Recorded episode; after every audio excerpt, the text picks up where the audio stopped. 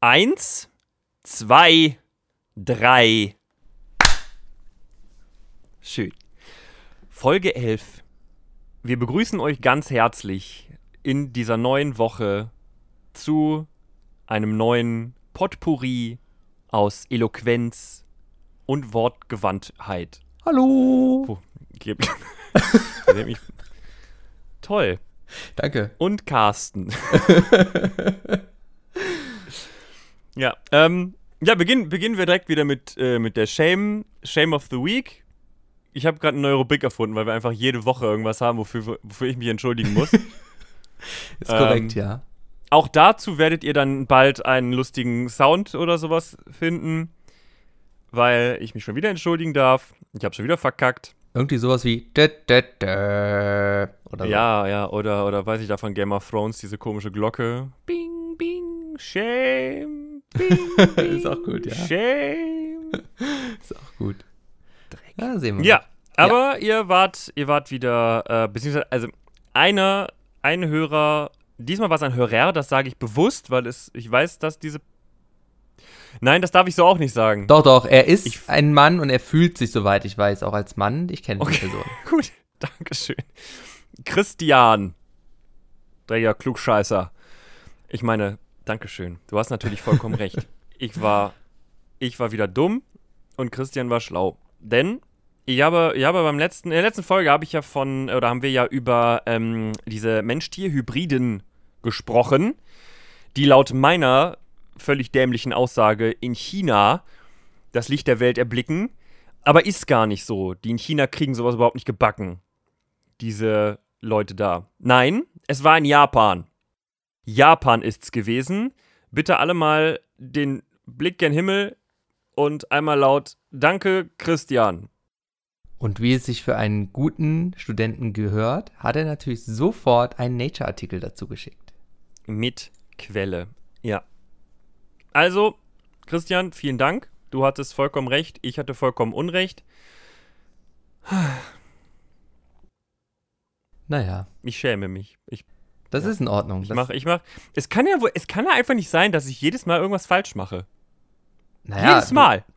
Du, du hast damit eine neue Rubrik aus der Traufe gehoben, ne? Also, alle Nachteile Richtig. Es haben auch kann ja Vorteile. sein, dass ich jedes Mal Auch was viele. falsch mache. Und das ist auch wichtig. Dass, also man muss auch, man muss sich Fehler eingestehen können. Sonst kannst du ja nichts lernen. Ja. Oh, sonst kannst du ja nichts lernen. Siehst also äh, nochmal, vielen Dank. Und ähm, ihr wisst es jetzt auch, ihr wisst es jetzt alle besser. Es ist in Japan gewesen und nicht in China. So. Wo wir gerade bei Altlasten sind. Ähm, ich war Ja. letztes Wochenende wieder beim Streetfood Festival. Denn Carsten hat seitdem nichts anderes mehr zu tun. ja, ich bin ja ein Connoisseur. So. Können wir Ähm. dieses Wort bitte lassen? Mir wird jedes Mal schlecht, wenn du das sagst. Connoisseur. Hihi. ähm, diesmal gab es kein Craft Beer. Ähm, da hat jemand wieder diese Also war das ein sehr schlechtes Streetfood-Festival. Genau, da hat jemand diese Eine tolle vertane Chance. missachtet. Genau. Ja. Und es war insgesamt, muss ich sagen, auch wirklich ein sehr schlechtes Streetfood Festival. Mm. Das hatte aber nichts damit zu tun, dass äh, es da kein Craft Beer gab. Sondern weil es Brüggen ist.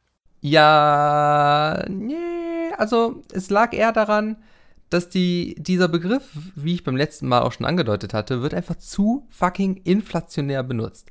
Street Food Festival, irgendwie 10 oder 12 Stände und davon mal eben locker sechs oder sieben Burgerläden. So, Ja. dann zwei Burgerläden bieten wenigstens Reh und Bison an. Ja, immerhin. Etwas, was man so nicht das so häufig ist, sieht. ähm, ich glaube, warte mal, Bison. Ich muss mal ganz kurz meinen Kopf drehen. War Bison das, was wir probiert hatten, das eine Mal da auf dem MPS? Extrem haarige Kuh. Das, was so einfach nur fettig im Maul war? Also ich, Hm. ich glaube nämlich, dass wir Bison mal probiert haben und festgestellt haben, dass ein Bison offensichtlich einfach nur Fett mit Beinen ist. Also das, das hatte weil es sich im, im Mund sehr hart nach. Also, weiß ich nicht. also ich hatte Es war einfach nur fettig. ich hatte Bison auch in Kanada und muss sagen, mir hat sehr gut geschmeckt und es war eigentlich nicht sonderlich fettig. Vielleicht sind das die kanadischen Bisons, die Ja, haben noch ein bisschen vielleicht. was drauf. Deutsche Bisons können das. Und äh, ja, abgesehen davon, dass da halt Burger, also zu viele Burgerläden waren und dann auch einfach so ein Wagen, der halt einfach meinte, hey, äh, wir haben hier frittierte Spiralkartoffel und die könnt ihr euch individuell würzen lassen. Wow, es ist eine Pommes in Spiralform mit was anderem als Pommes gewürzt. kreativ.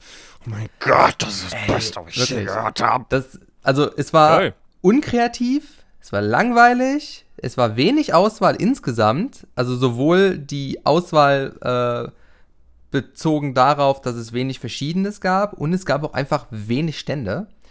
So Und- uninspiriert. Ja, richtig. Und das Letzte, also das Enttäuschendste, was dir passieren kann, und das ist mir von zwei Gerichten zweimal passiert. Essen hingefallen. Nee, wenn du etwas kaufst und es sieht erstmal ziemlich geil aus und darum kaufst du es ja und dann merkst du, ich hätte es besser gekocht. In dem Moment, wo du glaubst, Oh. ich hab's besser, ich könnte es besser kochen, in dem Moment bist du einfach sehr, sehr enttäuscht. Weil okay, gerade, Uh, das ist wirklich so. ich gehe halt auch wirklich dann auf Street Festivals, um Sachen zu lernen, auch teilweise. Also ich hatte ein äh, Philly Cheesesteak Sandwich, so ein typisch amerikanisches Essen halt eigentlich. Das war aber viel zu fettig. Also das Brötchen ist mir unter der Hand weggebrochen, weil es so fettig war.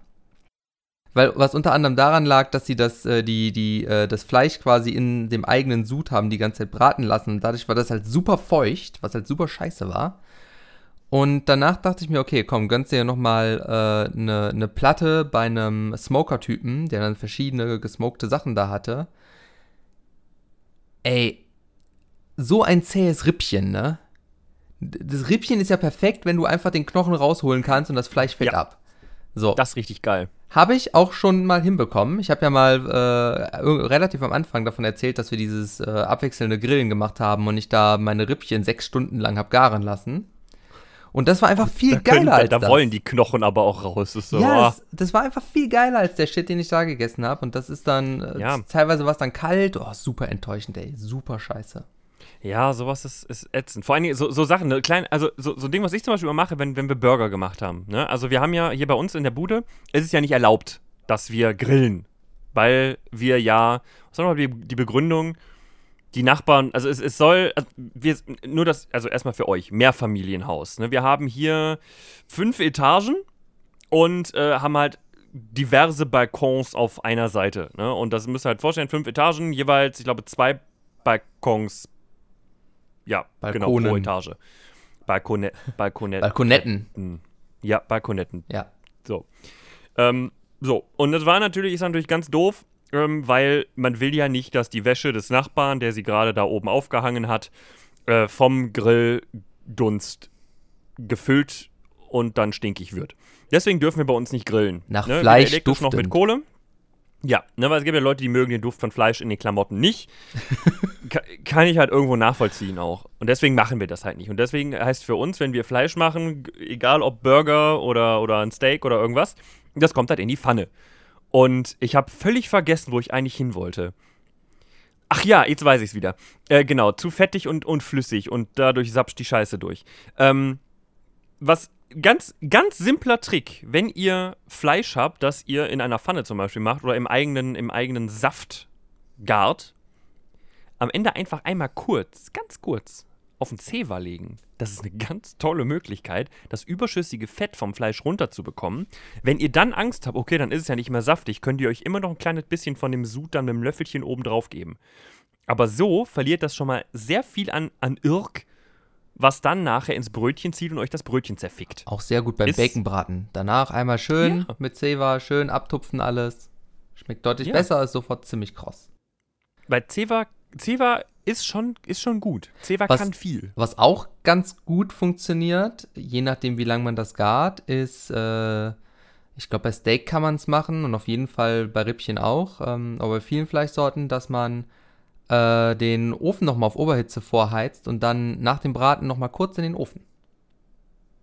Ja, Geht auch. Dadurch Verschwendet nur ein bisschen Energie, halt- aber das ist richtig. Aber da kannst du halt auch sehr schonend gegartes dann halt machen, dass du halt die Bräune holst du dir einmal durchs scharf anbraten. richtig, genau. Und den Garpunkt holst du dir halt dann Ganz dadurch, genau. dass es dann halt auch schön bei, oh, ich wollte 220 sagen, bei Grad morbider, Oberhitze. ich wollte sagen, bei morbider Temperatur, das warum wollte ich das sagen? Bei ähm, Das Fleisch ist meistens schon tot. Temperatur.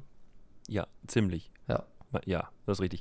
Ja, das Ding ist, Rippchen ist halt so ein Ding. Ich habe ja in meinem Leben noch nie Rippchen gegessen, bis auf äh, vor kurzem erst. Da habe ich das erste Mal Ripp Rippchen gegessen. Ich hatte noch nie Rippchen. Ich weiß nicht, warum ich das nicht gemacht Oh. habe, aber ich hatte sie noch nie. Und dann äh, haben wir ähm, im äh, Ro Roadhouse Diner oder so in äh, Paderborn? Roadhouse Diner Paderborn. Ihr hört das immer, wenn ich leiser werde, aber lauter spreche, dann drehe ich mich zu meiner Frau um und checke, ob äh, ich keine Lügenmärchen erzähle. Ähm, Lügen. das klappt nicht immer, siehe letzte Folge, aber meistens weiß meine Frau Sachen besser als ich. Ähm, Ja, genau. Und da, hab- da habe ich auch Rippchen, Rippchen gegessen. Raption. Die sind, auch, die sind auch vom Knochen gefallen. Und was habe ich getan? Ich habe mir erstmal meine Schuhe eingesaut. Das waren. Barbecue-Rippchen.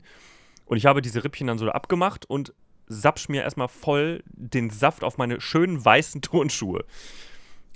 Ja, musst du Bescheid sagen, wenn Aber du das nächste lecker. Mal in der Heimat bist, dann mach mal schön Rippchen. Äh, ich bin das nächste Mal in der Heimat am. kann ich dir genau jetzt sagen? Warte. Am äh, 6., 7., 8. September. Ja, schreib mir das nachher mal. Ich kann mir das eh nicht merken. so. Kannst dir die Folge nochmal anhören, dann weißt du es. Ja. Gut. Ich muss eh schneiden. Das stimmt, ja, guck.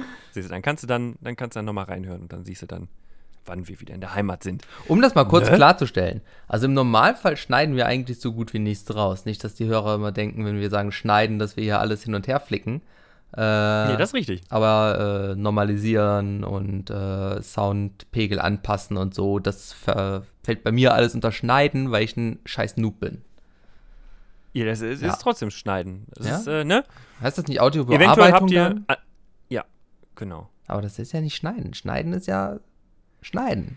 Ja, für mich gehört zum Schneiden auch das Mastering dazu. Ah ja, ah, Mastering, stimmt, so heißt das. Ha? Siehst du mal? Ja. Sehr gut. Ja, n- also wahrscheinlich, äh, vor allen Dingen am Anfang verpasst ihr meistens ganz wichtige Dinge. Auch heute werdet ihr wahrscheinlich etwas verpasst haben, denn äh, es gab einen wundervollen Auftakt. Das ist, wenn wir quasi den Vorhang noch geschlossen haben, sagen wir Dinge, die nicht für eure Ohren bestimmt sind. Da zeigt Carsten sich von seiner wahren Seite, seine gefühlvolle und Wir könnten, zärtliche wir Seite. könnten uns mal überlegen, wenn irgendwie irgendwas Geiles in dieser Pre-Show kommt, dass wir das einfach nach dem Tschüss mit ein, zwei Sekunden Delay irgendein Zitat aus dem Anfang ans Ende packen. Einfach nur für den Gag. Ich finde die Idee ganz Okay. gut. Okay, am Ende dieser Folge erhaltet ihr einen Einblick in äh, Zitat Das Carsten Willems das- das- 2019. das erste Mal. Okay. Also, äh, nein, also nicht sein erst. Was? Oh, nee, jetzt- das ist schon was länger her. das erste Mal, dass wir das machen. Am Ende dieser Folge Einblicke in die Prä-Show. Pre-Show. Prä. Pre. Wir sind hier in Deutschland. Was? Hier reden wir Deutsch. Wir sind hier was? in deutschen Lande. Was? Egal. Ja. Ja. Gut. Äh, ja. Lassen wir das. Kommen wir zu einem etwas erfreulicheren Thema. Erfreulichere Themen. Oh, jetzt bin ich gespannt. Ach so, Moment. Ist ja, ist ja meins. Ja, ist dein Thema. Toll. Ja, und zwar, ähm, auch eine ga- ganz kurze, ne, ganz kurze Einleitung. Ich arbeite ja äh, an der äh, Uni im äh, Bereich äh, Lehren und Lernen. Das ist so, ähm, wir administrieren auf der einen Seite die Lernplattform der Uni, also da, wo die Studierenden äh, sich häufig online aufhalten, um Aufgaben zu machen, YouPorn? Dokumente von ihren Ach so, auf, ja, Aufgaben. Genau, genau. Ich habe nur häufig online aufhalten gehört. Genau, und sich, ähm, sich da Dokumente von ihren Lehrenden geben lassen. Und äh, ja, neben dem sind wir aber auch dafür zuständig, äh, Lehrende zu beraten, wenn es darum geht, Hochschul in Klammern Lehre, äh, also Hochschul in Klammern Lehre zu optimieren und da halt Konzepte zu entwickeln. Und jetzt so nach und nach kommen die, auch die Bielefelder Lehrenden mal auf die Idee, boah, Gamification und Serious Games, das sind ja ganz, ganz tolle Themenbereiche, äh, die wir auch gerne mal mit in unser Repertoire aufnehmen würden. Könntet ihr uns da mal ein bisschen beraten? Ne? So. Und da habe ich mir gedacht, warum nicht einfach mal über diese Themenbereiche mal so ein bisschen reden, damit ihr auch mal so ein bisschen Einblick bekommt in die Sachen, die, ähm, ja, die wir so machen, wenn wir nicht podcasten oder was hast du eben gesagt? YouPorn gucken.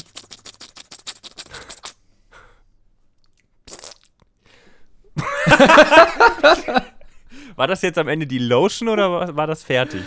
Äh, ach, nochmal nachlegen. Das, das, ist der Fantasie des Hörers überlassen, was Gut, das war. Alles klar, also das war für eure Fantasie. Äh, das war quasi ASMR. mm. Sehr schön. Schön saftig. Genau, ne, vielleicht einmal ganz kurz. Ähm, was ist eigentlich Gamification? Ähm, Im Endeffekt geht man hin und nimmt einen, nimmt einen bestimmten Nicht-Videospiel oder generell Nicht-Spiel-Kontext und packt irgendwelche Elemente aus Spielen damit rein. Ne, das kann äh, im, im Softwarebereich sein, äh, heißt, ich, äh, ich gehe hin und ähm, sage, es gibt jetzt für die, ähm, ich habe ja eben davon gesprochen, die Studierenden zum Beispiel, die arbeiten auf diesen Lernplattformen und geben da Aufgaben ab. So, was mache ich jetzt? Ich gebe denen einfach Punkte dafür, wenn die ihre Aufgaben abgeben. Der Erste, der es richtig hat, kriegt 100 Punkte. Äh, der Zweite kriegt 90 Punkte, der Dritte kriegt 80 und so weiter. Und am Ende gibt es einen Highscore. Ich äh, würde da mal ganz kurz Motivation. ein sehr bekanntes äh, Beispiel vielleicht einschmeißen, dann wird es noch einfacher ja. zu verstehen. Und zwar äh, für viele, die sich schon mal damit beschäftigt haben, eine andere Sprache zu lernen, wäre ein sehr schönes Beispiel Duolingo. Weil mhm. äh, Duolingo insofern eine Gamification hat, dass du, wenn du deine Aufgaben regelmäßig machst, dann steigst du halt auch in Leveln und so und äh, kriegst dann auch so sogenannte Streaks halt, die dich motivieren. Und wenn du aber was falsch machst, dann äh, verlierst du Leben, also so ähnlich wie in einem Videospiel. Da das ist das mit der gruseligen Eule, ne? Genau. Ja, die Eule bringt euch um.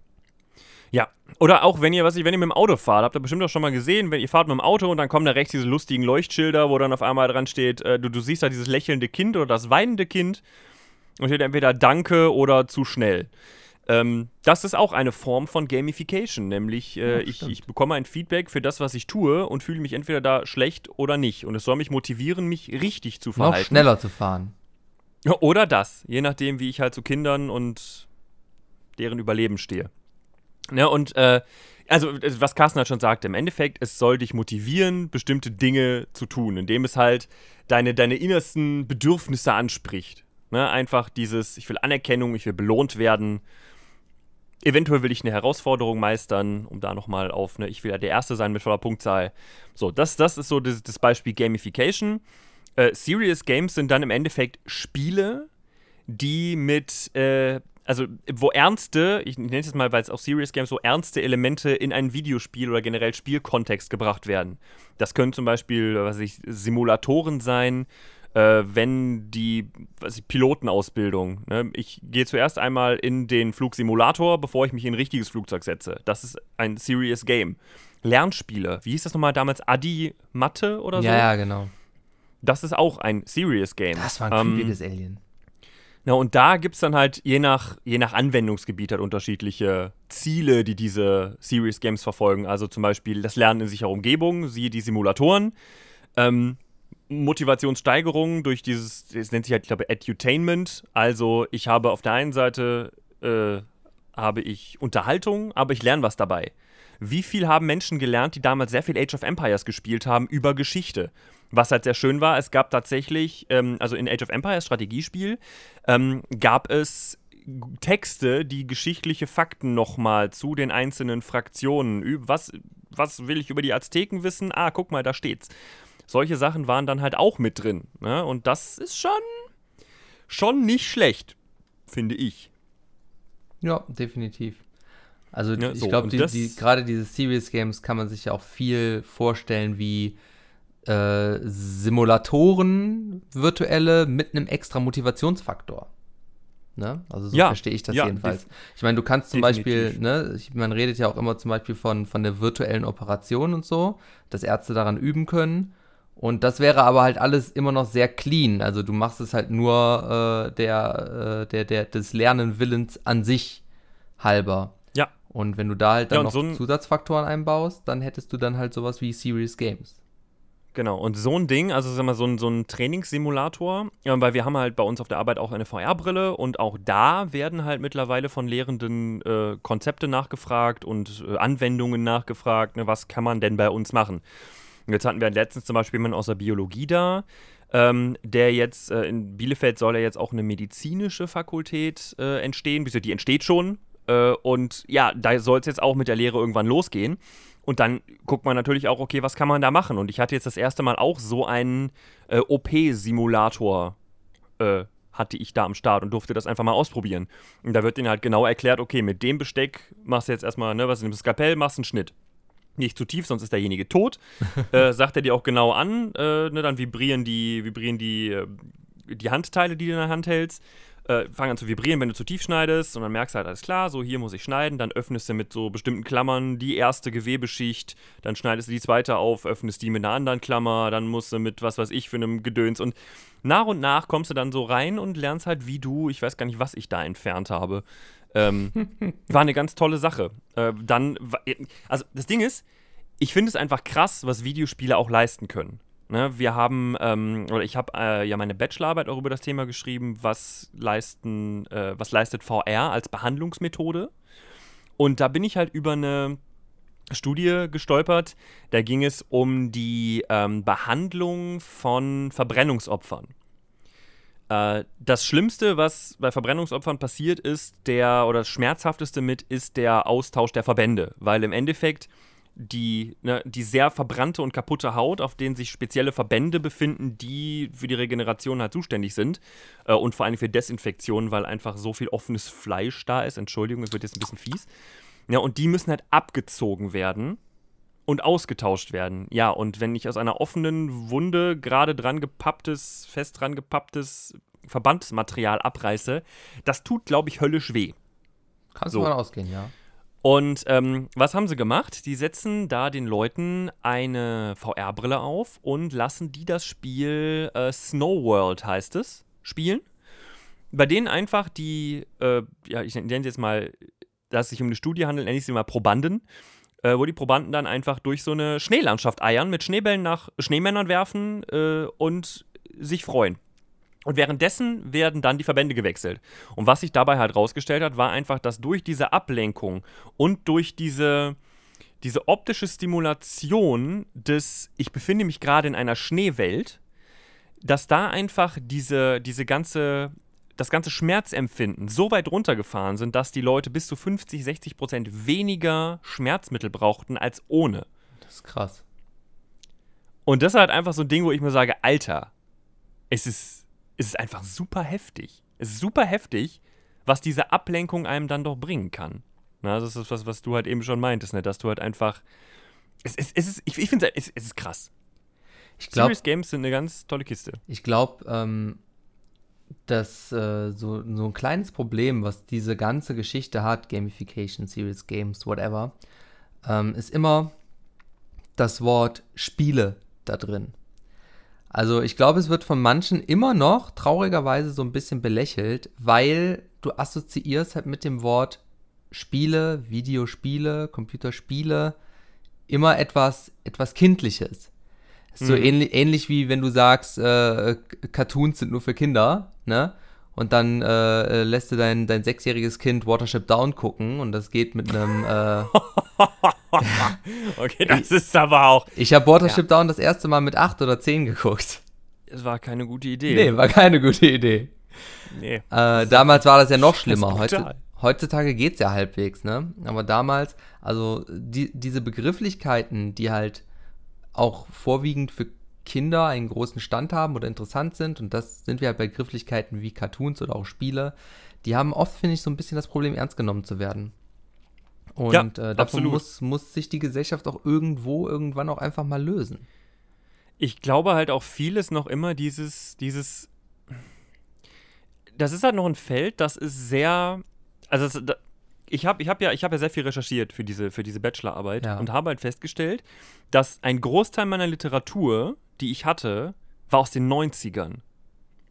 Ne, das musst du mal wegtun. Aus den 90ern, da wurde, wurde VR verwendet, um Sachen zu behandeln und um Ähm, also ich hatte noch so ein paar andere Themengebiete, halt nicht nur jetzt äh, Schmerzbehandlung, äh, sondern auch von Phobien zum Beispiel. Ja. Eine Spinnenphobie, eine ganz tolle Möglichkeit, Leute langsam an Spinnen ranzuführen. Ähm, Phobien bei, was ist, soziale Phobien in großen Menschenmengen, äh, mich vor, äh, keine Ahnung, zu sprechen vor einer größeren Menge von Leuten oder Autofahren in der, im öffentlichen Straßenverkehr. Solche Sachen, aber der Großteil war in den 90ern. Dann gab es eine relativ große Lücke, so Ende der 90er bis 2000, keine Ahnung, 6, 7, 8. Und dann ging das erst langsam wieder los, dass ich so ein, zwei Quellen hatte und die ganzen aktuellen Sachen, die ich gefunden hatte, die waren alle dann so von 2013, 14 und waren gerade in der Recruitment-Phase, also quasi, dass die, diejenigen, die da diese Untersuchungen machen, suchen sich gerade ihre Probanden zusammen. Oder waren gerade dabei, dass die Sachen ausgewertet werden. Da war nichts von fertig. Das heißt, wir hatten da halt eine, eine Lücke von so 10, 15 Jahren, wo gar nicht so viel in die Richtung gemacht worden ist. Hatten wir das nicht Und auch? jetzt kommt es. Hatten wir das nicht auch am Anfang, äh, am Anfang des Podcasts schon mal? Als wir, genau, erste Folge, als wir über VR und AR geredet haben, da habe ich doch auch gesagt, dass mein, mein, äh, mein Doktorvater immer sagt, ja, ja, VR, es kommt und es geht. Ja, ja, genau. Ja, st- stimmt, stimmt, stimmt. Da hatten wir drüber gesprochen. Ja, aber das ist halt genau das. Und ich glaube halt einfach, dass bei vielen das einfach nicht, nicht, nicht präsent ist und einfach die, deswegen dieses Spielen, ja, weil Videospiele sind grundsätzlich immer wieder ein Thema. Jedes Jahr aufs Neue, wenn irgendwo eine Gamescom stattfindet, dann sind Spiele wieder, werden so richtig schön in jedweder Form verunglimpft, beziehungsweise Spieler werden in alle Klischees gepackt, die es so gibt, aber dass, wie, dass das Spiele einfach mehr sind als Spielen, das sehen halt die wenigsten. Ne? Und das ist halt, das ist, glaube ich, ein großes Problem. Da hast du vollkommen recht. Ja, Ja, genau. also und da ist halt einfach so ein, also ich finde es halt einfach spannend, dass mittlerweile halt einfach Hochschulen damit arbeiten, mit solchen Sachen und halt auch den, ich sag mal, den Seminaralltag oder sowas, dass das damit eingebunden wird. Ich hätte jetzt vielleicht ein Beispiel, was ich noch nennen kann, bevor wir dann das, glaube ich, zum nächsten Thema eigentlich auch mal langsam könnten. Sonst wird das wieder, sonst artet das wieder aus. Dann kriege ich wieder auf den Was? Sack. Quatsch. Ähm, die Uni Düsseldorf zum Beispiel, ähm, die arbeiten in ein paar Seminaren, die die da haben, mit einem, ähm, mit einer Art Adventure-Rollenspiel. Die haben die Seminarelemente und die Seminarinhalte ähm, quasi ver verrollenspielt. Und zwar ähm, heißt das, die nennen das die, die Legende von Zyren. Ich weiß nicht, ob ich das richtig ausspreche. Ähm, und da werden halt bekannte Seminarelemente durch Spielelemente ersetzt. Das heißt, es gibt Quests statt Hausaufgaben. Ähm, da gibt es halt die Haupt- und Side-Quests, also Haupt- und Nebenquests, die im Endeffekt, also die Hauptquests sind halt einfach die Pflichtaufgaben, die man machen muss in diesem Seminar. Side-Quests sind einfach optionale Nebenaufgaben, die man halt machen kann, um seine, äh, seinen Wissensschatz einfach noch zu vergrößern. Ne? Das sind halt so die, für die Streber, ne? So. Dann gibt es halt statt Noten Erfahrungspunkte. Es gibt Gruppenaufgaben, die aber in dem Fall Gildenquests sind. Was ich auch sehr schön, also es bilden sich Gilden, die, ähm, und diese Gildenquests laufen als Präsenzaufgaben. Das heißt, da sind die äh, Studierenden dann innerhalb ihrer Gilde, in ihrer Gruppe, sind in der Uni, sind in einem Seminar drin, machen da halt vor Ort etwas und stehen da aber in Konkurrenz zu anderen Gilden. Und haben damit halt auch wieder so ein Spielelement mit drin, nämlich Highscores quasi. Und der Fortschritt der einzelnen Charaktere, beziehungsweise der einzelnen äh, Studierenden, die wählen halt am Anfang des Seminars, wählen sie ihren, ihren Charakter. Das, ähm, das sind halt verschiedene Rassen, Orks, Zwerge, Elfen, Menschen und eine Klasse, die die dann haben. Und quasi der Seminarfortschritt wird mit der Entwicklung des eigenen Rollenspielcharakters abgebildet. Der neue Ausrüstung bekommt, Fähigkeiten erhält und so hat man halt neben der rein ich mal, statistischen auf dem Blatt Papier, okay, alles klar, mein Held hat jetzt schon 400 Erfahrungspunkte bekommen, weil ich die ersten zwei Hausaufgaben gemacht habe und deine nur 200, weil er die erste nur gemacht hat. Ähm, auch eine optische Veränderung. Das heißt, wo du am Anfang in Lumpen da stehst, hast du am Ende halt eine krasse Ausrüstung und äh, bist, halt, bist halt der King im Ring so. Ja, das ist einfach eine sehr spannende, motivierende, also für, für mich wäre es eine sehr motivierende Sache, glaube ich. Einfach so dieses Ding, ich, ich möchte meinen Helden formen und mache dann einfach meine Seminarinhalte, bekomme da meine, meine Erfahrungspunkte für. Ein spannendes Ding. Also ich muss auch sagen, äh, dass ich da noch ein sehr großes Potenzial für die Zukunft sehe und ich auch finde, dass es auch noch zu wenig benutzt wird.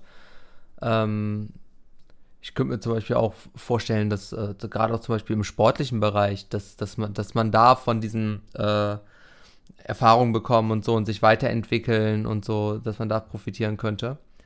Aber das, was mich interessieren würde, ist, ähm, wenn das Ganze sich als nützlich erweist und es immer mehr Verbreitung findet, wie dann, äh, also was man auf jeden Fall bedenken muss, ist, wie dann die Langzeiteinflüsse darauf sind, dass die Leute Dinge aus Eigenmotivationen heraus machen, weil das nimmt Gamification dir so ein bisschen ab.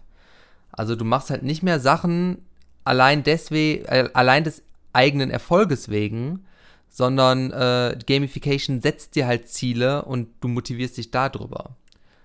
Ja, aber im Endeffekt ist es ja so, dass bei der Gamification beziehen sich ja diese, diese Motivationen, die du hast, beziehen sich ja genau auf deine, auf diese psychischen ähm, Wünsche, die man, die man ja als Mensch hat. Ich will Anerkennung, also sagt das Spiel mir, okay, wenn du das machst, bekommst du am Ende irgendeine Badge, die sagt, hey, das ist der Held von Zyren, der hat uns gerettet, weil er alle Seminarinhalte gemacht hat. Ja, also, also es ist ja trotzdem irgendwie etwas, ja, das ist schon richtig, aber ich könnte, was du selber willst, aber das Spiel geht halt darauf ein. Ja, das stimmt, so, aber ich könnte mir trotzdem vorstellen, dass so dieser Eigenantrieb darunter leiden könnte bei diversen Personengruppen. Ähm, also ich glaube, ich, ich will einfach nur noch da, auch kurz darauf hinweisen, dass, dass es halt, also ich glaube schon, das ganze Thema kann auch Tücken haben, aber da, da die Fall, Gamification natürlich. an sich natürlich noch nicht so weit jetzt äh, erforscht ist, dass, dass man dazu klare Aussagen hat, ist natürlich die andere, die Schattenseite noch überhaupt gar nicht erforscht. Ne? Ja, das Ding ist halt einfach in dem Moment, also in dem Moment, wo ich ein Konkurrenzdenken fördere. Klar, auf der einen Seite ist das für diejenigen, ne, die Willensstarken und diejenigen, die auch mal einen Ellbogen ausfahren können, äh, ist es kein Problem. Für diejenigen, die sich aber da unterbuttern lassen oder einfach sagen, okay, ich, ich kann mit Konkurrenzdenken in einem Seminar nicht umgehen, ja, für die ist dieses ganze Seminar halt einfach gelaufen. Ja, und für diejenigen, die sich einfach hohe Ziele setzen, aber es einfach nicht schaffen, was weiß ich, es gibt halt, es gibt da diese eine Belohnung am Ende vom, vom Seminar, die du nur bekommst, wenn du alle Nebenquests gemacht hast, quasi zu den Hauptquests des Seminars. Und äh, du, du, schaffst es halt einfach nicht, weil das einfach vom zeitlichen Aufwand zu viel ist oder du mit anderen Seminaren zu viel zu tun hast und übernimmst dich da vielleicht oder keine Ahnung. Aber es gibt so viele Faktoren, die da halt auch noch mit reinspielen können. Klar, natürlich. Also, dass das Schattenseiten hat, will ich gar nicht. Äh da, das ist auf jeden Fall die eine Seite, aber was, also was ich mir gut vorstellen könnte, ist, dass halt auch ein Problem sein könnte, dass wenn, also du musst dir ja vorstellen, wenn diese Systeme weit verbreitet sind, dann wachsen Menschen ja damit komplett auf. Und wenn man sehr viel Kontakt zu solchen Schnittstellen hat, könnte ich mir vorstellen, dass man sich irgendwann vielleicht auch zu sehr daran gewöhnt, Ziele gesetzt zu bekommen von außen. Mm, okay. ähm, und dass man dann so ein bisschen dieses, dieses eigene, äh, äh, ich, ich äh, setze mir selber Ziele und äh, mache selber Dinge aus einer eigenen Motivation heraus, die ich nicht von außerhalb vorgegeben bekommen habe. Okay, also so ich, ich möchte das machen, weil ich das Richtig. will und nicht, weil dieses Spiel das möchte. Ich nenne es jetzt einfach mal Spiel. Richtig, ich meine, du kriegst das jetzt in... Oder weil meine Uni mir das Genau, also du kriegst das ich. jetzt halt auch schon einigermaßen, einfach nur, weil de deine Eltern wollen natürlich, dass du gute Noten hast und deine, deine Lehrer wollen dir was beibringen und so. Also es ist jetzt Wenn auch Mama schon irgendwo da. Aber ähm, ich glaube, du nimmst es äh, nochmal anders wahr, wenn du äh, halt so Begleiter, äh, so Companions, Companion-Apps überall hast, die dir Ziele stecken, weil dann ist das ist, äh, der, der Progress in deinem Leben so ein bisschen von, ja, Ablaufen von Quests halt, so wie es halt designt ist, ne? Ja, das ist wahr. Ähm, das nochmal so als äh, dystopische Schlu Schlussnote. Schlussnote. ne? Ja. Denk da mal drüber nach. Wo wir gerade bei Games waren. Danke. Ist ja eigentlich der perfekte Moment für eine kleine Runde Game and Watch.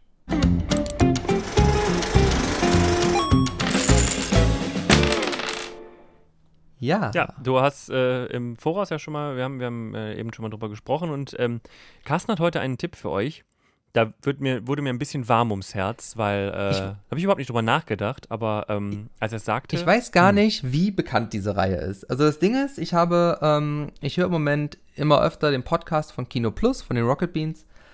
Und ähm, da habe ich einen älteren, ja, was heißt älter? Zwei, drei Monate alt oder so, weiß ich nicht. Ähm, da haben sie über Drachenzähmen 3 geredet und ähm, haben gesagt, dass der auch sehr schön ist, der die Reihe zu einem sehr schönen Abschluss bringt, aber nicht mehr ganz so düster und ernst ist wie die anderen beiden Teile, sondern einfach so ein bisschen, äh, ja, das Ganze halt auf einer schönen Note enden lässt.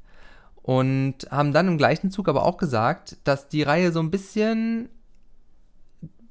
bei den Generationen außerhalb von, ich sag mal, Kindern also schon so ab Jugendlichen aufwärts, unter dem Radar gelaufen ist. Das war mir jetzt nicht so bewusst.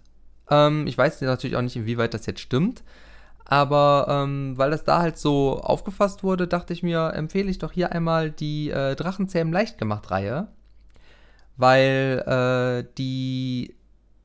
Also der erste Teil hat mich damals schon direkt ziemlich gut erwischt, weil es einfach Filme sind, die teilweise für Kinderfilme sehr ernst sind und das Handeln auch der Charaktere auf die Charaktere Konsequenzen hat, die schon so ein bisschen weitergehen, als man das von einem, also ohne zu spoilern, als man das von einem Kinderfilm erwarten würde. Äh, sowohl in Teil 1 als auch in Teil 2. Teil 3, muss ich gestehen, habe ich noch nicht gesehen, darum kann ich dazu nichts sagen. Es gibt ja mittlerweile, ich weiß gar nicht, eine, Serie. Die, äh, eine Serie, ja. die aus wie viele Staffeln hat die mittlerweile? Boah, Sieben viele. oder sowas? Ja, die wurde also irgendwann mega, mega viele. eingekauft, glaube ich. Ja. Ne? Na, also auch da äh, gibt es auch immer wieder was. Die ist Neues. natürlich ein bisschen, also, ein bisschen äh, ja, einfacher gestaltet und dramaturgisch nicht so schön ausgebaut. Aber die Dramaturgie in dem ersten und dem zweiten Film und die Themen, die behandelt werden und die, die äh, Aktionen und Konsequenzverhältnisse in diesen Filmen sind für, ich sag mal in Anführungsstrichen, Kinderanimationsfilmen, also Animationsfilme, die auch für Kinder gedacht sind, doch schon sehr hart. Und ich glaube, gerade beim zweiten Teil, wenn du das mit äh, relativ jungen Kindern guckst, da kommst du nach äh, ein, zwei Szenen auch schon so ein bisschen in die Bedrängnis, dass es vielleicht gar nicht so einfach ist, deinem Kind nach dem Film zu erklären, was da überhaupt passiert ist. Also, äh, Mama, mehr, kann, mehr kann ich nicht sagen, sonst spoiler ich leider. äh, aber sehr, Keine sehr Spoiler, gute Filme. Bitte. Also äh, Teil 1 und Teil 2 kann ich auf jeden Fall empfehlen. Und äh, Teil 3 kann ich hier die Empfehlung von Kino Plus aussprechen. Siehst du mal. Ja. Ähm, von meiner Seite gibt es diese Woche auch eine kleine Empfehlung. Und zwar ähm, habe ich mir mit meiner Frau zusammen die Serie Good Omens angeguckt, nachdem äh, bei mir auf der Arbeit meine Kolleginnen davon geschwärmt haben, wie gut die sein soll. Äh, das ist so eine äh, Miniserie äh, der BBC, läuft auf Amazon Prime ähm, und ist angelehnt an den, äh, an den Roman von Terry Pratchett, Ein gutes Omen. Hahaha. Äh, und im Endeffekt, storytechnisch geht es halt so, einmal kurz Abriss, geht es halt im Endeffekt darum, ähm, der Antichrist ist auf die Erde gekommen, äh, wurde von einem Dämonen höchstpersönlich äh, vorbeigebracht und mit einem Baby ausgetauscht von irgendwem, von, von irgendeiner. Es, es sollte, eigentlich, eigentlich nicht ganz. Es sollte der Antichrist, war vorgesehen für eine Familie, in einem Schwesternstift, wo dieses Kind dann zur Welt gekommen ist und ähm, wurde aber vertauscht und wurde einer anderen Familie zugeordnet. Dementsprechend ist alles ein bisschen durcheinander geraten. Der Antichrist in der falschen Familie. Alle denken äh, aber, dass, dass ein anderes Kind jetzt der Antichrist ist. Und es ist alles ein bisschen, bisschen crazy was soll der Antichrist tun? Er kommt auf die Erde, wird groß und irgendwann leitet er die Apokalypse, äh, Apokalypse ein, den Untergang, die, äh, die Reiter kommen, der Höllenhund kommt und alles geht den Bach runter und ist im Arsch.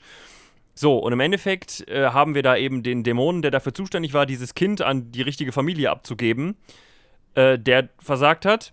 Und wir haben einen Engel, der, dem man im Endeffekt gesagt hat, okay, du überwachst jetzt bitte den Antichristen und bevor es da losgeht, sagst du uns hier oben im Himmel mal Bescheid, damit wir äh, entsprechend agieren können. So. Was sich halt dann im Endeffekt als eine sehr crazy Geschichte ab, äh, also, äh, abzeichnet, denn äh, die Apokalypse aufhalten ist gar nicht so unbedingt der Plan von, vom Himmel. Man will diesen Krieg schon die Menschen sind egal, man will eigentlich nur den Dämonen auf die Mappe hauen. Deswegen soll der Antichrist mal machen. Hauptsache, die Dämonen kriegen am Ende auf den Sack. Ja, und das finden halt diese beiden Hauptcharaktere, um die es da geht, nämlich äh, ein äh, Dämon namens, äh, er, er, hieß Crawley, hat seinen Namen nach gerne in Crowley, weil er will nicht mehr Crawley heißen, weil der, der war die Schlange im Garten Eden, der Eva verführt hat, den, äh, den Apfel vom Baum zu klauen. Äh, genau, Crowley und äh, ein Engel, Erzi Raphael. Der Deu ist der deutsche Name. Äh, ja, und die zwei wollen dann im Endeffekt irgendwie das Ganze verhindern, wollen nicht, dass die Erde untergeht, weil irgendwie finden die beide diese, diese Welt ganz, ganz okay, wie sie ist. Und finden es nicht cool, wie Himmel und Hölle sich das so planen. Ist eine sehr lustige, teils sehr britisch-humorige Serie in meinen Augen. Ähm, sind nur sechs Folgen, dauert immer so jede Folge eine gute Stunde. Kann man sich auf jeden Fall geben, wenn man ein bisschen was zu lachen haben möchte. Äh, vor allen Dingen, was ich halt sehr gerne mag, ist einfach diese, ähm, also Gott spricht mit einem immer. Gott ist quasi der Erzähler, der Allwissende und äh, er beschreibt halt nicht nur die Geschichte um die beiden Hauptcharaktere, sondern es gibt auch immer so ein bisschen historischen Abriss, so die, die Geschichte der Bibel und wie Gott, Jesus und so weiter und so fort eigentlich, also die, die wahre Geschichte, alles, was nicht so in der Bibel steht. Ähm, ist ganz nett. Kann man sich auf jeden Fall antun. Äh, wir, wie gesagt, haben das auch relativ schnell wieder durchgeguckt. Sechs Folgen, a eine Stunde. Nehmt euch mal zwei Tage Zeit, dann habt ihr das auch. Alles klar. Klar, kein Ding. Dann, äh, Überhaupt kein Problem. wisst ihr Bescheid. Habt ihr wieder was zu tun. Drachenzähmen leicht gemacht und Good Good Omens. Auf Amazon, richtig? Good Omens. Äh, ja. Drachenzähmen leicht Ja. gemacht? Weiß ich gerade gar nicht. Ähm, kleiner Hinweis an der Stelle, wenn ihr äh, wissen wollt, ob es Filme online bei äh, diversen Streamingdiensten gibt oder nicht, ähm, und wenn dann wo, empfehle ich hiermit die Seite werstreamt.s. Werstreamt.s. Da sind alle aktuellen Streamingdienste drin und man sieht auch zum Beispiel äh, bei Amazon, ähm, ob das gerade zum Kaufen ist oder ob das in der Flatrate mit drin ist. Bei Netflix sieht man natürlich nur, ob es im Abo mit drin ist und auch dann äh, äh, andere Dienste noch wie Google Play und so weiter. Da hat man immer einen sehr schönen Überblick. Tatsächlich auch gar keine gar kein schlechter Service, muss ich sagen. Also mittlerweile bei den ganzen Streaming-Services, Ja. die es so gibt. Dringend notwendig. Eh. Und Ja, wenn schon. Disney jetzt noch dazu Find kommt mit Disney Plus. Stimmt, die kommen ja jetzt auch noch mit ihrem Ja. Kack da um die Ecke, ne? Mhm. Das äh, Ah. ja, wird noch lustig. Nett. Ja, machst du nix. Ja, wo wir, wo wir beim Warner Thema auch sind, noch. ähm, Warner macht auch, ne, machen auch die einen eigenen? auch einen eigenen. aber im Endeffekt, die gehen doch jetzt dann hin und schmälern doch eigentlich von allen anderen Streaming-Diensten das gesamte Repertoire, weil Repertoire. ihre Weil wenn sagst, abziehen, Disney ja. macht einen, dann wird Netflix früher oder später jetzt zum Beispiel die ganzen Disney-Filme nicht mehr haben, die ja jetzt gerade noch da zu gucken sind. Sind ja einige. Genau, die laufen auch alle aus, die Lizenzen, die die gekauft haben. die laufen dann aus und das heißt, wenn ich mir dann nochmal Mulan angucken möchte, dann muss ich das, muss ich zu Disney Korrekt. rüber. Und darum sagen auch viele momentan wieder, dass, äh, also viele glauben, dass es so ein bisschen die, äh, nachdem die Software-Piraterie jetzt in den letzten Jahren, glaube ich, gesunken ist, soweit ich weiß, äh, befürchten viele, genau, befürchten viele, dass die Leute einfach aus Protest wieder anfangen damit, weil ähm, es gibt halt auch keine Bundles oder so. Also man muss sagen, Disney Plus habe ich äh, heute noch gelesen, die, äh, also Disney bietet in den USA so ein Bundle an aus Disney Plus, Hulu, also das ist da auch ein Netflix-Konkurrent und ESPN, das ist so ein Sportsender, glaube ich. Mhm. Also ähnlich wie Sky Sport, glaube ich. Und das alles drei zusammen für 12,99, was ganz zufälligerweise der Preis des Netflix-Basispaketes ist. Nun, Ähm, ne? Aber. Äh, so ein Zufall. Genau, ja, also das ist so ein bisschen. es fächert sich alles auf. Da kann man wirklich nur hoffen, dass manche Ja. von denen gegen die Wand fahren und pleite gehen. Also muss man ganz ehrlich so sagen. Ja. Oder nicht pleite gehen, Ja. aber das Ding halt auf, äh, aufgeben. Da werden die Leute jetzt äh, entsprechend wieder ihre Piratenhüte aus den Schubladen holen. Und dann geht das wieder ich los. Muss, ich muss gestehen, ich werde mir mal zu meinem Netflix-Abo wahrscheinlich auch noch Disney Plus holen, einfach nur wegen äh, der Star Wars-Serie The Mandalorian. Also Star Wars Live-Action, gut. hallo, ja, danke, hier, ihr habt das Geld.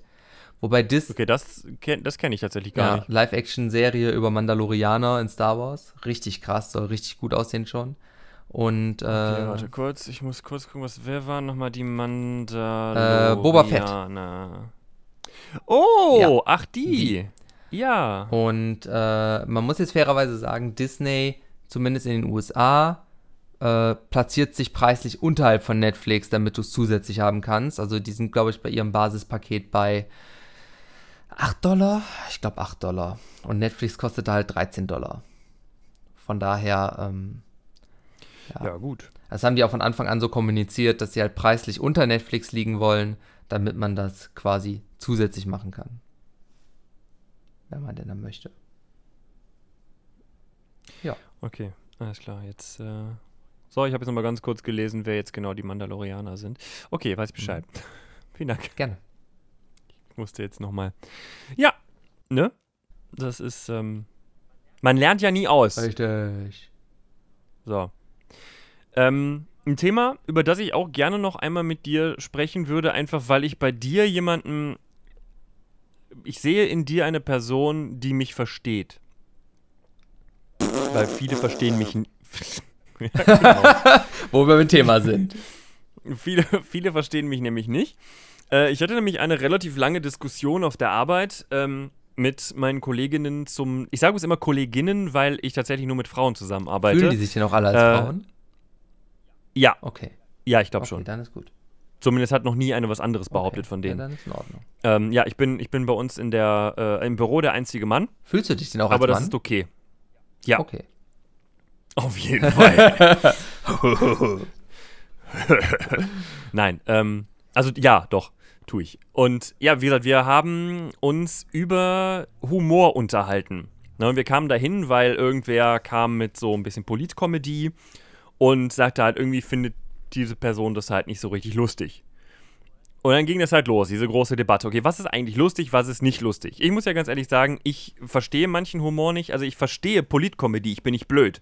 Aber ich finde es nicht lustig. Meistens. Es gibt den Ja. einen oder anderen, der ab und zu mal was sagt, was ganz lustig ist. Aber ich sehe dann meine Eltern manchmal, die bei, wie heißt der, Pispers? Ja. Der, die dann, die sich den angucken und vor Lachen in der Ecke liegen und nicht mehr atmen können, weil sie so fertig sind, weil der so lustig ist. Und ich sehe das und denke mir, ja, das ist so ein bisschen dieses. danke. Mhm.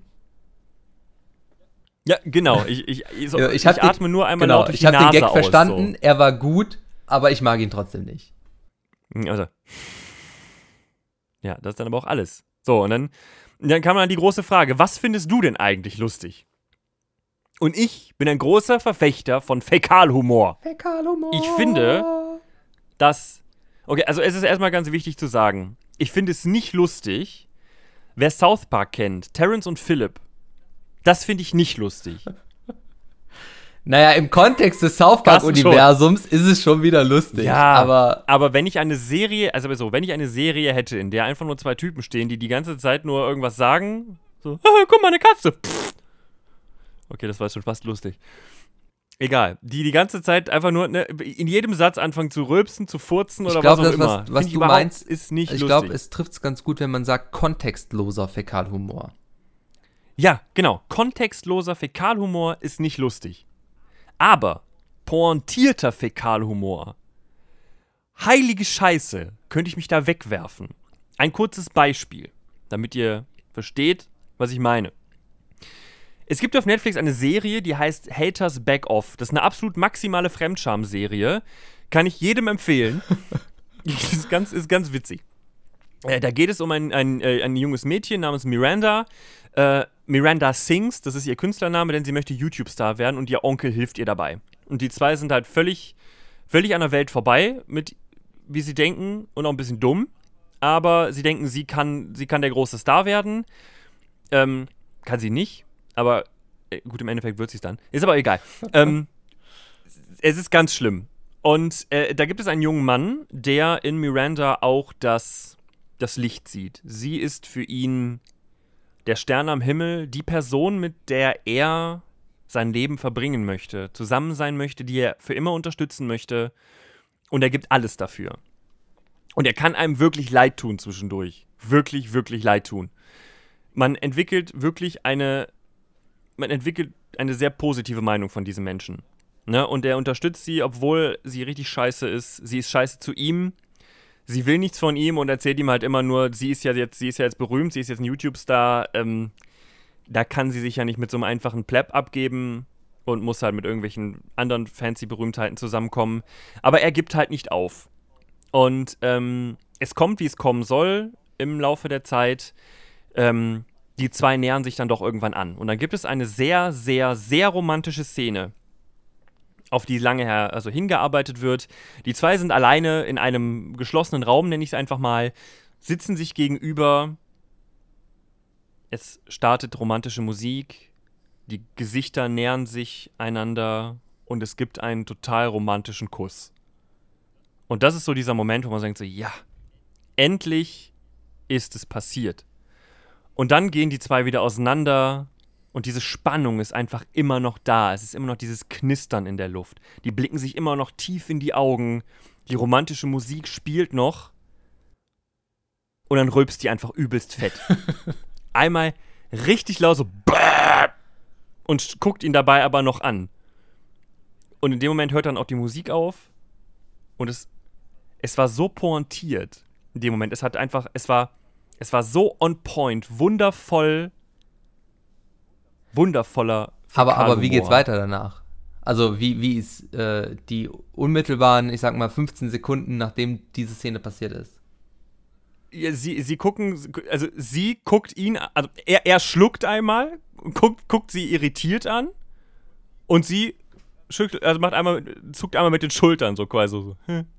Also schon so Ver und Verlegenheit quasi und dann ist Szenenwechsel. Nee, eher so, I don't give a fuck. So, nee. Ach so, okay. Was soll's. Weil, ähm, also ja. mal, um das mal kurz, wir können das mal auseinandernehmen. Ähm, ich finde, das ist eigentlich ein ganz schönes Beispiel aus äh, diversen Gründen. Ohne dass wir jetzt Comedy-Experten sind, aber äh, ich glaube, du hast jetzt sehr, sehr lange darauf hingearbeitet, äh, diese Szene einzuleiten. Und ich dachte mir zwischendurch gerade schon, oh, Alter, komm zum Punkt. Aber. es war wichtig. Nee, genau, genau das ist der Punkt. Und zwar, ähm, gerade bei Fäkalhumor, und ich glaube, je plumper der Fäkalhumor, desto wichtiger und ausufernder muss der Kontext sein.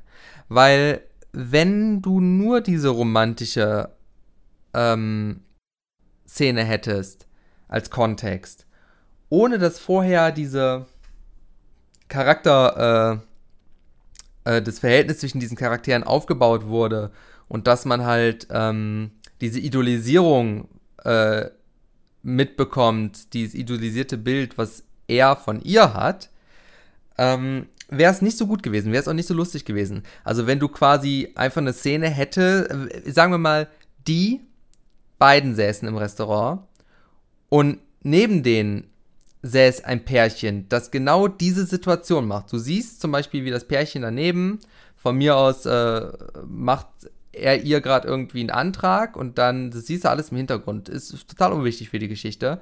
Dann küssen sie sich und dann rübst sie ihm ins Gesicht. Das wäre in keinster Weise lustig, weil dieser, dieser Humor ist so plump, dass einfach dieser kleine Kontext, romantischer Rahmen und dann passiert dieser Fäkalhumor, nicht ausreichend ist, nicht ausreichend eingebettet ist, um da wirklich etwas Lustiges durchzuerzeugen. Quasi der, der also Humor also, entsteht aus dieser Idolisierung, die damit im Prinzip über den Haufen geworfen wird, sag ich mal. Das ist richtig. Also ich glaube, es gibt, es gibt ich, in meinen Augen gibt es da zwei Extreme. Es gibt einmal das, das heißt, ich habe einen langen Aufbau und am Ende kommt wirklich on point et, et, et, etwas, ein, ein, Element, das mich da rausreißt und mich so, mich so umhaut, dass ich nicht anders kann als lachen. Oder etwas, was einfach ultimativ absurd ist. Was einfach so plötzlich, ohne Zusammenhang kommt. Weil da, da wären wir jetzt ja bei diesem, bei diesem Kontext los, ich, was wir eben schon mal hatten Vielleicht möchte ich das relativieren. Ich glaube, auch kontextlos kann es lustig sein. Es kommt drauf an. Also ich möchte mich. Es ist ja nicht also kontextlos. Ich, ich habe jetzt gerade zum Beispiel, ich habe, gut, ja, okay, ja. Ähm, der Kontext ist ja, dass es out halt of context ohne ist. Aufbau. Ja, aber der Kontext, ist gut, ne, ja, das, das okay. ist der Punkt. Ähm, es ist zum Beispiel, ich sage jetzt mal RTL Nachmittags TV Fernseh. Das ist jetzt eh auf so einem Level, wo ich sage, ja, ähm, kann, kann, kann, man sich angucken, kann man, sollte man aber eigentlich vielleicht lassen. Ähm, ne, also da, da ist halt ähm, der, also wenn da sowas passiert, dann so eine Fäkalhumorsituation ist nicht so krass im Kontrast zu dem eigentlichen Kontext, dass es wieder lustig wäre. Also da ist es nicht lustig, weil der Kontrast nicht so hoch ist. Dadurch, dass du diesen extrem hohen Kontrast durch diese Kontext also du bist ja nicht kontextlos, sondern du bist gezielt out of context. Mhm. Okay, ne? verstehe. Aber äh, du hast absolut recht. Also ähm, das ist natürlich die zweite Situation. Und ich finde vor allen Dingen auch bei vielen Fäkalhumor-Situationen, dass ähm, die unmittelbaren Sekunden nach dem Ereignis auch noch viel dazu beitragen, wie lustig das ist. Also ich würde nicht sofort eine Überblendung danach machen. Also gerade wenn dann irgendwie entweder, was du jetzt gesagt hast, die Person macht halt so eine Andeutung so, ja, I don't give a fuck, ist, ich bin halt so, wie ich bin, bricht halt, also macht halt was mit dem Charakter aus der Sicht des Zuschauers. Aber auch zum Beispiel, was man auch sehr gut hätte machen können, je nachdem wie dieser Charakter gestaltet ist, so ein kurzes, entsetztes und die Hände vor dem Mund oder sowas. Also das hat halt Fäkalhumor kann einen unheimlich starken Einfluss auf die äh, Wahrnehmung dieses Charakters machen. Und ähm, es ist ein bisschen weird, wenn du sofort nach einer Fäkalhumor-Szene ähm, abblendest, ohne dass darauf noch irgendeine Reaktion folgt. Was ich halt einfach auch krass finde in der Situation halt, also jetzt bei dem Beispiel, man hat im Endeffekt eine, also ich hatte in dem Moment das Gefühl, wir haben einen Punkt erreicht, in dem dieser Charakter sein, also sich selbst verändert hat. Eine, eine Metamorphose. Es ist, es ist etwas passiert und jetzt ist diese Person anders. Weil vorher war sie immer assi und scheiße zu ihm und hast nicht gesehen. Und nach diesem Kuss dachte ich, okay, jetzt hat, hat das Ganze eine Wendung genommen. Jetzt äh, gab es eine Charakterentwicklung, die irgendwie sich jetzt auf den Rest der Serie fortsetzt. Oh, well, doch nicht. und dann und dann das halt. Also so, bäh, bäh. Ne, so, so, Alter. Was? Ja, aber das ist sehr. Ich glaube, dass es auch einfach, dass es auch einfach das ist, dass es einfach auch so mit dir, mit dir spielt und wie du diesen Charakter Richtig. wahrnimmst und dann doch nicht. Also, ähm, ich meine, South Park ist ja ein schönes Beispiel, es strotzt ja vor Fäkalhumor, aber es ist immer sehr gut eingesetzt ja. einfach. Ähm, und ja, das, das kann stimmt. ich unterschreiben. Und die meisten, äh, die meisten, wenn du mit denen über Fäkalhumor redest, äh, dann denken die auch nur äh, Pipi Kaka Kotze und irgendwelche Gags darüber. Ja, die sehen dann halt immer Willkommen bei Jackass. Ja, ja, genau, genau. Ja, äh, ähm, hm. und das ist halt wirklich Fiech halt nicht, auch nicht lustig. Geil. Aber es ist als Stilmittel kann man sehr elegante Sachen damit machen, aber es ist, ich sag mal, es ist gefährlich. Es gefällt auch, wenn es extrem gut eingebaut ist. Selbst dann gefällt es nicht jedem, aber das ist halt mit Humor so. Nicht je, also es gibt keinen Humor, der jedem gefällt. Ne? Ähm, das ist genauso ja, wie, ist halt, äh, ist aber es ist halt eine extreme Form des Humors. Ähm, ja, das ist, ist richtig. Es ist jetzt nicht so was, ich sag mal so, Slapstick ist so ein bisschen allgemeiner. Aber ähm, ich finde, äh, Fäkalhumor geht in eine ähnlich, ähnliche Richtung wie schwarzer Humor. Das ist sehr speziell. Ja, hat nicht. Und es muss sehr vorsichtig, genau, und es muss sehr vorsichtig eingebaut werden und eingebettet. Wie Essen. Äh, ja, hat auch nicht. Ja. ja. das war ein schöner schwarzer Humor-Gag. so. Kur kurzes Beispiel. ja, nee, ähm, hast du recht. Kann ich, kann ich dir voll und ganz zustimmen. Ist lustig, aber nur wenn man es richtig macht. Ist richtig. Ja. Gut.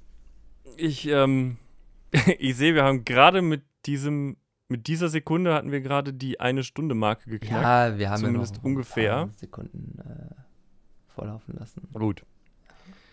Das heißt, wir haben noch ein allerletztes Ding für euch heute, denn wir, wir haben es wir haben's gelernt, wir wissen, was ihr wollt. Deshalb gibt es für euch jetzt noch einen kurzen Rant der Woche.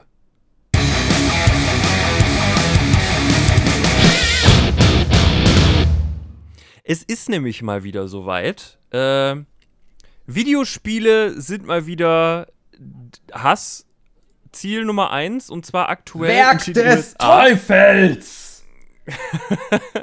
Es ist, ähm, ja, es gab, es gab mal wieder ein paar Mass-Shootings, also äh, Amokläufe in Amerika. Und man hat sich jetzt darauf geeinigt, äh, wieder mal die Videospiele sind schuld. Ähm, auf einem, auf einem nicht sehr wissenschaftlichen, sondern einem sehr emotionalen Level natürlich, weil das ist halt so. Und äh, da wollte ich einfach mal, ich wollte einfach mal sagen, das ist so ein Bullshit. Es, ist, es, es regt mich mittlerweile echt, es regt mich einfach nur noch auf. Seit Jahren, ja, sagt die amerikanische Waffenlobby, nee, Waffen sind, Waffen sind gut, das brauchen wir nicht abschaffen. Videospiele sind schlecht, die müssen weg. So. Fakt ist, kurze, kurze Fakten. Ähm, in Amerika gab es in diesem Jahr 2019 bis zum 31. Juli 248 bestätigte Amokläufe, US, bei denen knapp 1000 Leute gestorben sind. USA, um politisch korrekt zu bleiben. Ja, in den US und A gab es so viele Amokläufe, wo fast 1000 Menschen. Nein, Entschuldigung, Entschuldigung, Bullshit. Es sind fast 1000 Menschen sind angeschossen worden, davon sind knapp 250 gestorben. Pardon. Das was nicht, das was nicht verkehrt sagen und ich mich wieder entschuldigen muss nächste Korrekt. Woche. Knapp 1000 Leute angeschossen worden, äh, knapp 250 sind gestorben dabei. Vergleicht man das jetzt mal ähm, mit anderen Ländern, ist das eine ziemlich heftige Geschichte. Denn ähm, es gibt sehr wenige Länder, wo die Anzahl an äh, Waffen, also Schusswaffen genutzten Amokläufen im zweistelligen Bereich ist. Überhaupt. So. Und jetzt sind es aber trotzdem, in, all, in allen Ländern, in denen sowas passiert, gibt es Videospiele. Das einzige Land, in dem das in diesem Ausmaß passiert, sind die USA. Ähm, und jetzt vergleicht man das Ganze mal. Erstmal, wie war das mit der, mit der Einwohnerzahl nochmal? Ähm, also ich würde das Ganze gerne nämlich mal mit Japan vergleichen. Japan als eines der gaming-freundlichsten Länder, die man sich so vorstellen kann. Also da ist Gaming ja wirklich angekommen in der Kultur. Überall. Das, äh, ich meine, was habe ich gesehen? War es der japanische Präsident? Moment. Bevor ich da jetzt Quatsch mache. So, der.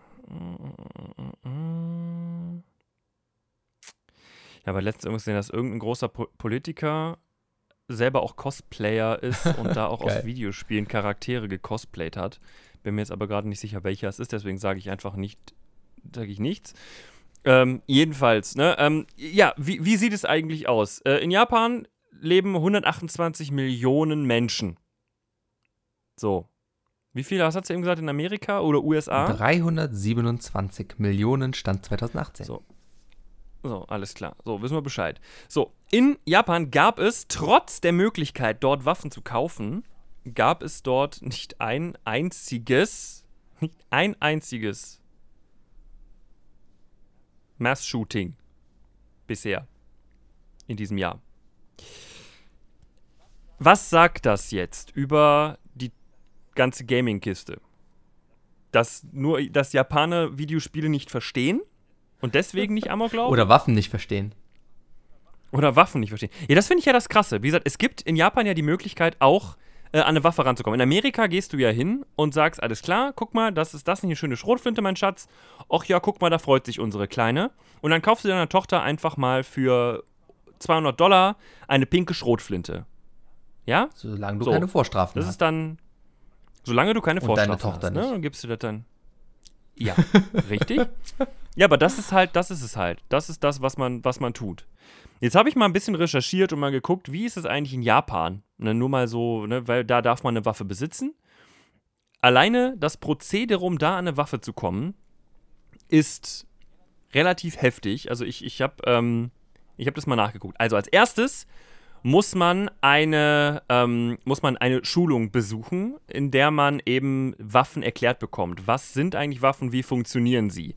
Dann musst du zu einem Doktor und musst halt ein ähm, Programm durchlaufen, bei dem halt deine mentale Gesundheit gecheckt wird. Dann wird geguckt, hast du in deiner Vergangenheit irgendwelche Drogen genommen? Hast du irgendwie Alkohol? Was weiß ich, gibt es da irgendeine Drogenvergangenheit?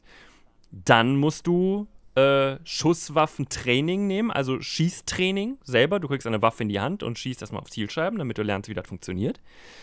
Dann gehst du zur Polizei und erklärst denen, warum du eine Waffe brauchst. Das, und da geht da nicht, dass du einfach sagst, ja, meine Tochter braucht ihre erste Schrotflinte in Pink, sondern du musst einen guten Grund liefern, warum möchtest du diese Waffe haben. Wenn die mit deiner Erklärung zufrieden sind, dann wird gecheckt, was hast du für eine Kriminalgeschichte? Bist du in irgendeiner Form mal aufgefallen? Hast du irgendwas gemacht? Es werden mehr Details gecheckt, es wird geguckt, alles klar, hast du irgendwelche Schulden oder ähm, hast du mit irgendwem Probleme? Es wird sogar gecheckt, ob du in deiner Beziehung Probleme hast, mit Freunden, mit Familie, ob es da irgendwelche äh, äh, Sachen gibt, die zu Stress führen könnten, warum du mit dieser Waffe zu deiner Family rennst und die erschießen könntest. Ähm, dann musst du dir eine Genehmigung besorgen, dass du Schießpulver besitzen darfst. Dann gibt es wieder ein Schießtraining, was du absolvieren musst. Mit einem Abschlusstest, den du bestehen musst. Was ich halt auch echt krass finde. Dann bekommst du ein Zertifikat für diese eine Waffe, die du haben willst. Und damit gehst du dann in den Laden. Ja, das ist. Nee, gar nicht. Geht sogar, geht sogar Ach noch Gott. weiter. Sekunde. Ich, ich, ich habe gebullshittet. Dann musst du einen Safe kaufen für die Waffe, die du kaufen möchtest in dem Laden. Das heißt, du gehst zum Laden, sagst, okay, diese Waffe wird's. Dann empfehlen die dir einen Safe, den du kaufen musst, der spezielle Sicherheitsregularien, ganz, ganz strenge, krasse Dinge hat. Den kaufst du dann, den stellst du dir ins Haus. Dann kommt die Polizei Oh und Gott. checkt diesen Safe aus. Und gucken, alles klar, ist der sicher? Kommt man da irgendwie anders dran oder was weiß ich? Dann gibt es ein allerletztes Background Review, also nochmal wird gecheckt, ist alles mit dir koscher? Bist du, ein- bist, du, bist du ein cooler Typ? Kannst du eine Waffe haben? Und dann darfst du die Waffe kaufen. So Schon aufwendig. das ist der, das, das ist die, das Prozedere. Es gibt in Japan ist die, also die, ich habe mir nochmal angeguckt, die Criminal Record, also ne, im Endeffekt so die Aufzeichnungen, was Kriminalität angeht, hat eine der niedrigsten Raten, was eben Waffenkriminalität äh, angeht. Und unter 10 Tote durch Pistolen oder Waffen, Schusswaffen pro Jahr. Krass. Das, Das musst du ja mal wegtun. Ne? Und wenn man dann das mal vergleicht, USA 36.252 Schusswaffenopfer 2016. Das ist wirklich krass. Ähm, ja, aber die Videospiele sind ein Problem. Definitiv. Ja gut, dann kommen natürlich noch so Gesetze dazu, die dich ja noch legitimieren, Leuten einfach irgendwo hinzuschießen, Ja, ja. allein wenn die auf deinem Rasen stehen in gewissen Bundesstaaten. Ich meine, Stand Your Ground ist ja durchaus für den einen oder anderen auch mal endlich die Möglichkeit zu sagen, ach guck mal, wir haben doch der, unserer Tochter ihre neue Schrotflinte gekauft, Schatz, schieß mal auf den Mann auf unserem Rasen. Natürlich läuft das wahrscheinlich nicht so, Ich aber meine, jeder, äh, der nicht aus den USA ist, ja. weiß, dass es einfach so. vollkommen Banane ist. Aber. Ja. Ja. Schön, Ja, dass wir das mal es, auseinandergenommen äh, haben. Es sind aktuell die Videospiele, die uns alle zernichten. Problem ist einfach, wir haben ja dann noch unseren Trumpty Dumpty, der äh, als einer der Verfechter von der Waffenlobby unterwegs ist und natürlich auch ähm, mit einer der lauten Stimmen jetzt ist, die gegen Videospiele scheinbar. Vielleicht hat er auch zu, äh, einfach zu oft in Counter-Strike verloren. Vielleicht. Da habe ich gesagt, oh nee, ich werde kein Professional E-Gamer, äh, E- E- E- E-Gamer, E-Sportler. Ich werde Präsident und, Und dann schaffe ich ich das, diese genau. Videospiele ab. So, das habt ihr jetzt davon. Problem ist halt, dass viele große Spieleschmieden halt auch aus den USA sind. Ja. Ich, meine, ich kann mir nicht vorstellen, dass jetzt kommt, wir schaffen das ab. Aber trotz allem schüttelt man doch manchmal den Kopf, wenn man so Nachrichten sieht. Das ist korrekt. Naja. Ah. Was will sie dazu noch Gut. sagen, außer alles Schwachmaten? Alles Schwachmaten. Ja. So, außer Mama. Schöner, schönes Schlusswort. Alles Schwachmaten. Außer Mama. Ähm, Kommt auf ja, die Mamas an. das, äh, ja, oh, ja, gut, das ist auch wahr. naja, Auch die soll es geben. ja, Naja, ist aber egal. richtig. Das ist dann ein Thema für, für eine weitere Folge. Ähm, auf die könnt ihr euch dann schon mal freuen. Das ist dann die Folge Nummer 12. Die kommt dann nächste Woche. Warum, Äh, Folge 11 ist jetzt aber erstmal. warum was? Mamas, die ihren Tochtern eine Schrotflinte kaufen, Schwachmaten sind? Gut, können wir, können wir gleich schon mal aufschreiben, das Thema. Das ist, ist schon mal gut. Sehr schön. Ja, das war's, Folge 11 und bei dir so Podcast. Äh, wir sind sehr froh, dass ihr weiter da seid und ähm, nicht vergessen, wenn wir gleich Tschüss sagen, noch nicht auflegen. Vielleicht kommt ja noch was. Und falls nicht, startet gleich euer Player vermutlich irgendwas ganz anderes. Aber, ne, ja, wartet mal ab. Vielleicht denkt Cutcasten ja dran. Vielleicht, Nicht? vielleicht. Alles klar. Gut, also, wir hören uns in der nächsten Woche wieder. Das war's mit uns. Ich wünsche euch eine schöne Woche. Passt auf euch auf, lasst euch nicht entführen und kauft euren Kindern bitte keine Schrotflinten. Ciao! Ciao. Inne, mine, miste, fiste, fiste, feste. Ich fiste deine Kiste. Was?